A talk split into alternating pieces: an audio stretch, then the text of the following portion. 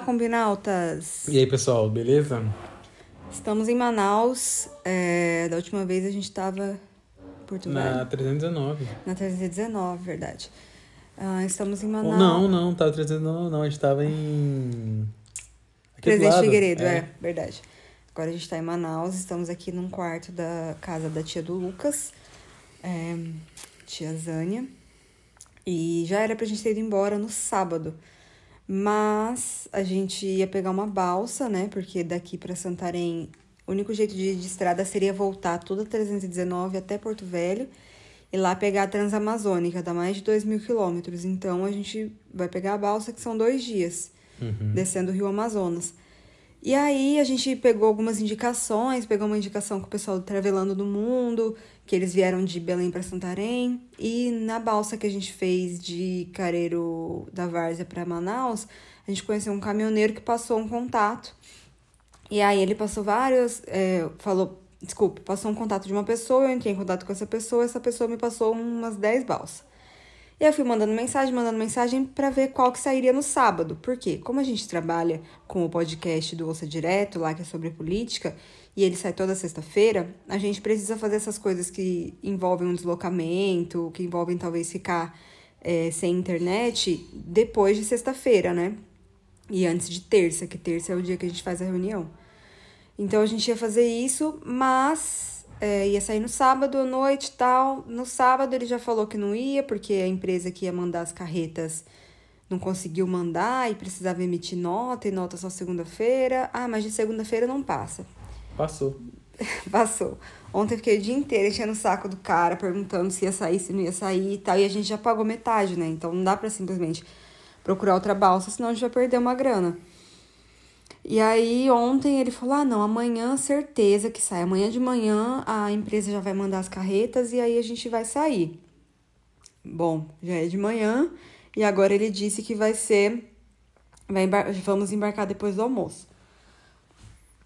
Você tá botando é, fé? tô- eu acho que agora sim, não sei. Mas eu tô na expectativa, acho que vai dar certo.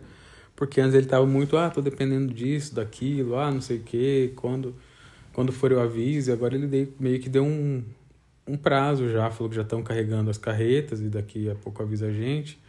Porque a gente vai numa balsa de carga. Então é cheio de carreta carregada lá. E aí vai sobrar um espacinho pra gente colocar a Kombi. Então, e a gente tem que colocar por último. A gente é o último a entrar e o primeiro a sair. Então, não adianta a gente chegar cedo, enfim, tem que estar todo carregado pra gente chegar e entrar por último. É, e eu até achei, eu tava com expectativa de ir naquelas, naqueles barcos tem várias redes, né? Que o pessoal dorme na rede. Eu tava animada pra ir, porque eu achei que seria nesse tipo de barco, mas não vai ser. Eu acho que nesse tipo de barco seria mais caro, não sei. É, e esse que a gente vai, como eu falei, é de carga, não tem nenhuma proteçãozinha, assim, é o solzão direto na Kombi, É, dois dias nesse calorão Nesse daqui. calorão vai ser difícil. Eles falaram que vão arrumar uma tomada pra gente, pelo menos isso, que aí a gente liga o climatizador, qualquer coisa liga o ventiladorzinho também, Uhum. pra aliviar o calor, mas acho que serão uns dias quentes aí, vamos ver.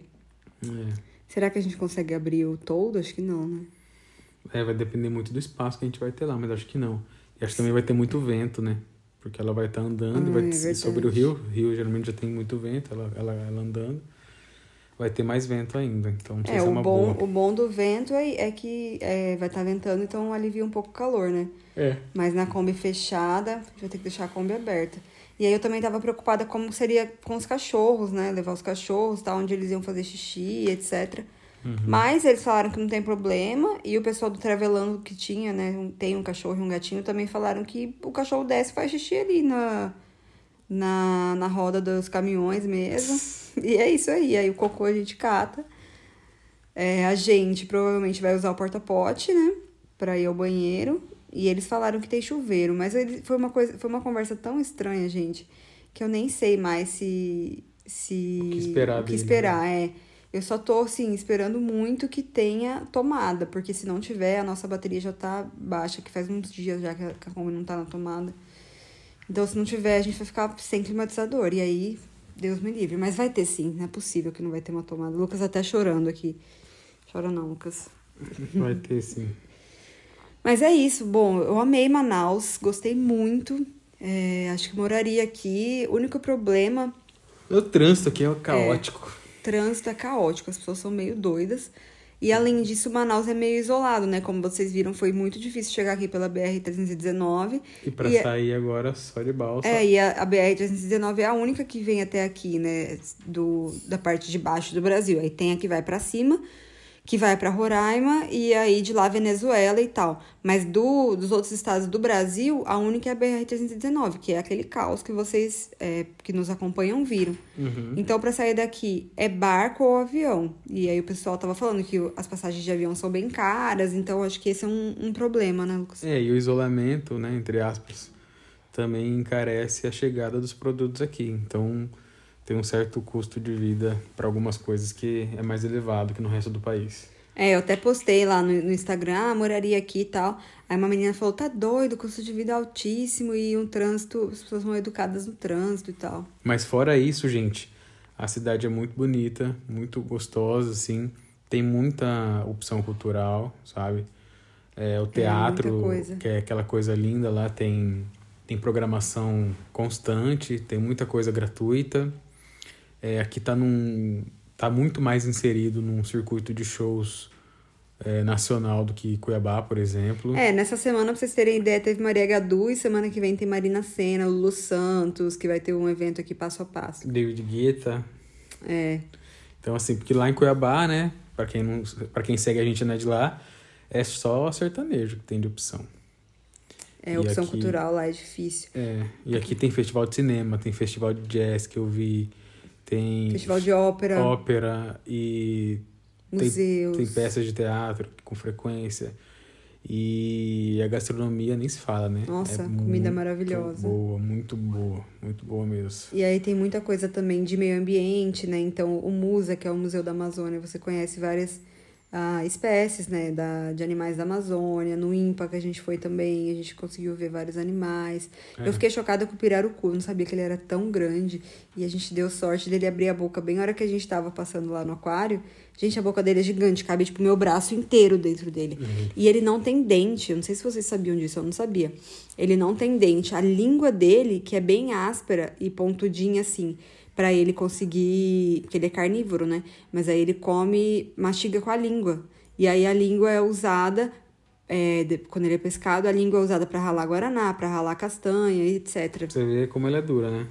É. E aí, nesse, nesses museus que a Isa falou, que são voltados para a Amazônia mesmo, além de conhecer a biodiversidade, tem também algumas histórias é, contadas sobre hábitos alimentares. Então, você entende o cultivo e a domesticação da mandioca. A partir disso, a, como, que, como que nasceu é, a, a farinha, a goma de tapioca, o tucupi e tudo mais. É, que a, as variações, tem variações de mandioca que são venenosas, né? Enfim. É, e aí também tem as explicações mitológicas com relação a isso. Então é muito legal e a gente vendo essas coisas assim, a gente fica sentindo muita falta de não ter não ter isso em Cuiabá, né? Não ter essa essas opções assim que são fruto, acho que de um olhar para si mesmo, né? De um olhar para a própria para a própria terra, para as tradições tudo mais. É, não é nem um olhar necessariamente saudosista, enfim, mas é de se entender, né? Entender a sua formação é, enquanto povo e tudo mais. Acho que isso, isso tem se ressaltado assim na viagem para mim, essa, essa falta que, que faz de um, de um olhar para si mesmo em Cuiabá. É, e outra coisa que a gente percebeu nos estados do norte que a gente passou, todos são banhados por rios, né? Então, é, em Rondônia tem o Rio Madeira, no Acre tem o Rio Acre, aqui o Rio Amazonas, o Rio Negro, e a cidade vive o rio, né? Então tem passeios pelo rio, é, a orla do rio é muito viva, é, enfim, a comida né, do rio ali, peixarias, etc. E é uma coisa que a gente também não vê em Cuiabá, pelo menos eu sinto que Cuiabá, eu já ouvi também, né, prefeito, enfim, políticos, pessoas falarem isso, que Cuiabá tá de costas para o rio. É, isso começou a mudar um pouco com a criação da, da Orla do Porto, né, que foi recente, eu já estava morando lá. Mas mesmo assim, eu, eu acho que ainda não é uma coisa é, tão viva quanto é aqui, sabe? Das pessoas irem pra orla, de ter, por exemplo, passeio de barco para ver o sol nascer ou o sol se pôr. E o Rio Cuiabá não dá para nadar também, né? Ele, ele é... Ou dá para nadar nele? Não, não sei dizer. Porque as pessoas não nadam no rio, né? É, no Rio Cuiabá. Lá em Cuiabá. Então, não sei, acho que todas essas coisas fazem uh, parte. E Lucas também fala muito disso, né? De Cuiabá tá olhando muito para o Sudeste, é, se vendo muito como uma parte do Sudeste, sendo que em muitas coisas a gente. A gente, já falando como se eu fosse cuiabana, mas enfim. Sendo que em muitas coisas Cuiabá é bem mais semelhante ao norte, né? E, e, e está mais próximo do norte do que da cultura do Sudeste. É, total. Eu, eu sempre falo isso para isso mesmo. Que eu tenho a impressão de que Cuiabá está muito mirando o Sudeste, de costas para o norte e andando agora pelo norte, a gente vê que tem uma relação muito próxima, assim. Você citou, né, essa questão do rio e do, e do, e do que o rio proporciona. E aí, isso tem muita conexão também com hábitos alimentares e, enfim, formas de viver. É, que lá em Cuiabá a gente pensa muito na farofa de banana, né, como uma comida cuiabana, mas tem essa tradição indígena e é um alimento que está por todo o norte. A gente viu em Rondônia, a gente viu no Acre, agora a gente está vendo em Amazon, no Amazonas também. A banana, de vários tipos, frita, e a farofa de banana. É, aqui tem mujica também, é, só que a diferença é que o peixe ele está mais desfiado e ao invés dos pedaços de mandioca, o, caldo é engrossado com a goma. Mas é o mesmo nome, enfim, muito parecido. Aí aqui tem matrincha assado, como lá, enfim. É, o calor. Então, assim, assim, é, uma, é uma proximidade muito, muito grande mesmo nos hábitos que, que essa viagem tem ressaltado aos meus olhos. É, e daqui, bom, a gente vai pegar a balsa e vai para Santarém, assim que o balseiro liberar a, gente, a nossa viagem aí. Uhum. Você tá animado para Santarém? Tô, tô animado, tô animado.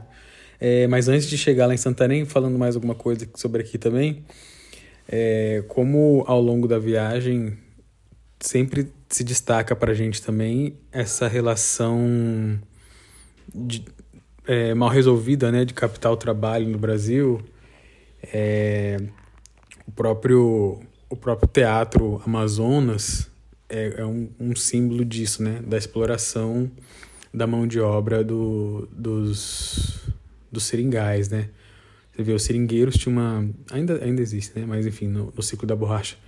Tinha uma vida muito dura, né? Alguns, grande parte, eram trazidos para cá e, e viviam a vida inteira devendo essa passagem, alimentação, era um trabalho análogo à escravidão, mas isso produzia uma riqueza absurda, né? E o teatro é fruto dessa riqueza. Você vê aquela é, o tamanho daquela obra, enfim, ela, aquela, aquele requinte todo representa esse excedente, né, de, de, esse lucro.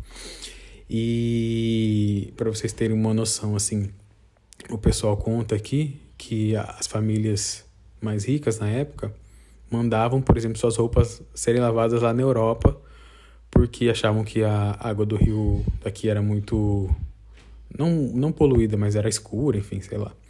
Então você vê o, o tamanho da riqueza do negócio, né? Enquanto a massa de trabalhadores que, que mantinham esse sistema estavam é, em condições análogas à escravidão. E aí tem até uma escala abaixo, ainda abaixo disso, que foi quando a gente viu lá no Acre, quando a gente visitou uma aldeia indígena, e a gente até contou aqui de um povo que praticamente foi dizimado porque também foram escravizados na, no ciclo da borracha, tiveram seu, seu idioma proibido, seus hábitos proibidos e tudo mais, e que agora estão fazendo essa retomada. Então é legal também, acho que ter esse olhar crítico quando a gente, quando a gente vê é, Manaus como tá, todos esses equipamentos culturais tudo mais, e reconhecer que também isso vem é, à custa de muito sangue e suor de, de pessoas anônimas aí que morreram para morreram trabalhando para sustentar isso. É, e aí outra coisa que eu achei interessante aqui de Manaus, como a gente disse em relação às estradas, É, os outros municípios, tem poucos municípios, né, em relação a, ao tamanho que é o Amazonas. O Amazonas é uma área muito grande e poucos municípios. E a maioria desses municípios você só chega de barco. Então, Parintins, por exemplo, que é o, o onde acontece a festa do boi lá, né, que todo mundo conhece, já ouviu falar, do garantido e caprichoso e tal, não tem como chegar lá de carro. É, é uma cidade que fica na beira do rio. Então você chega de barco ou de avião. E isso é interessante, né? Como a, a, o deslocamento aqui é uma outra lógica de, de pensar quanto tempo leva para ir de um lugar para o outro, um, de que forma, né? Para ir de um lugar para o outro. E aí, esse negócio da balsa também, a gente está tendo que ter um exercício aqui de paciência, né? De, enfim, entender que as coisas não são imediatas como a gente espera, né? Eu até, quando eu falei que estava atrasado tal, meu pai falou que a, a esposa dele, ela é do Pará, né? Então ela tem mais esse contato com, com isso. E ela falou que é normal mesmo, que as balsas não saem exatamente no dia. E, por exemplo, no dia que eu fui marcar, perguntei, mas que horário que eu tenho que estar tá lá? Aí o cara, ah, do meio-dia pra tarde. Aí eu fiquei, mas gente, do meio-dia pra tarde são seis horas, como assim do meio-dia pra tarde? E aí, tipo, sabe, era sempre uma coisa assim. Porque não é certo, né? Não é tipo assim, uma passagem de avião que tá lá, você vai embarcar 13h57. Ou uma passagem de ônibus. É um, uma coisa mais. É, que tá. É, como que se diz? Su, sujeita a, a várias uh, variáveis, né? Que podem modificar esse, esse horário, pode modificar sua viagem. Então, ah, são dois dias para chegar, mas sei, pode ser que não seja dois, né? Vamos ver. Sim, é isso aí. E agora, se tudo der certo, depois do almoço a gente embarca para Santarém.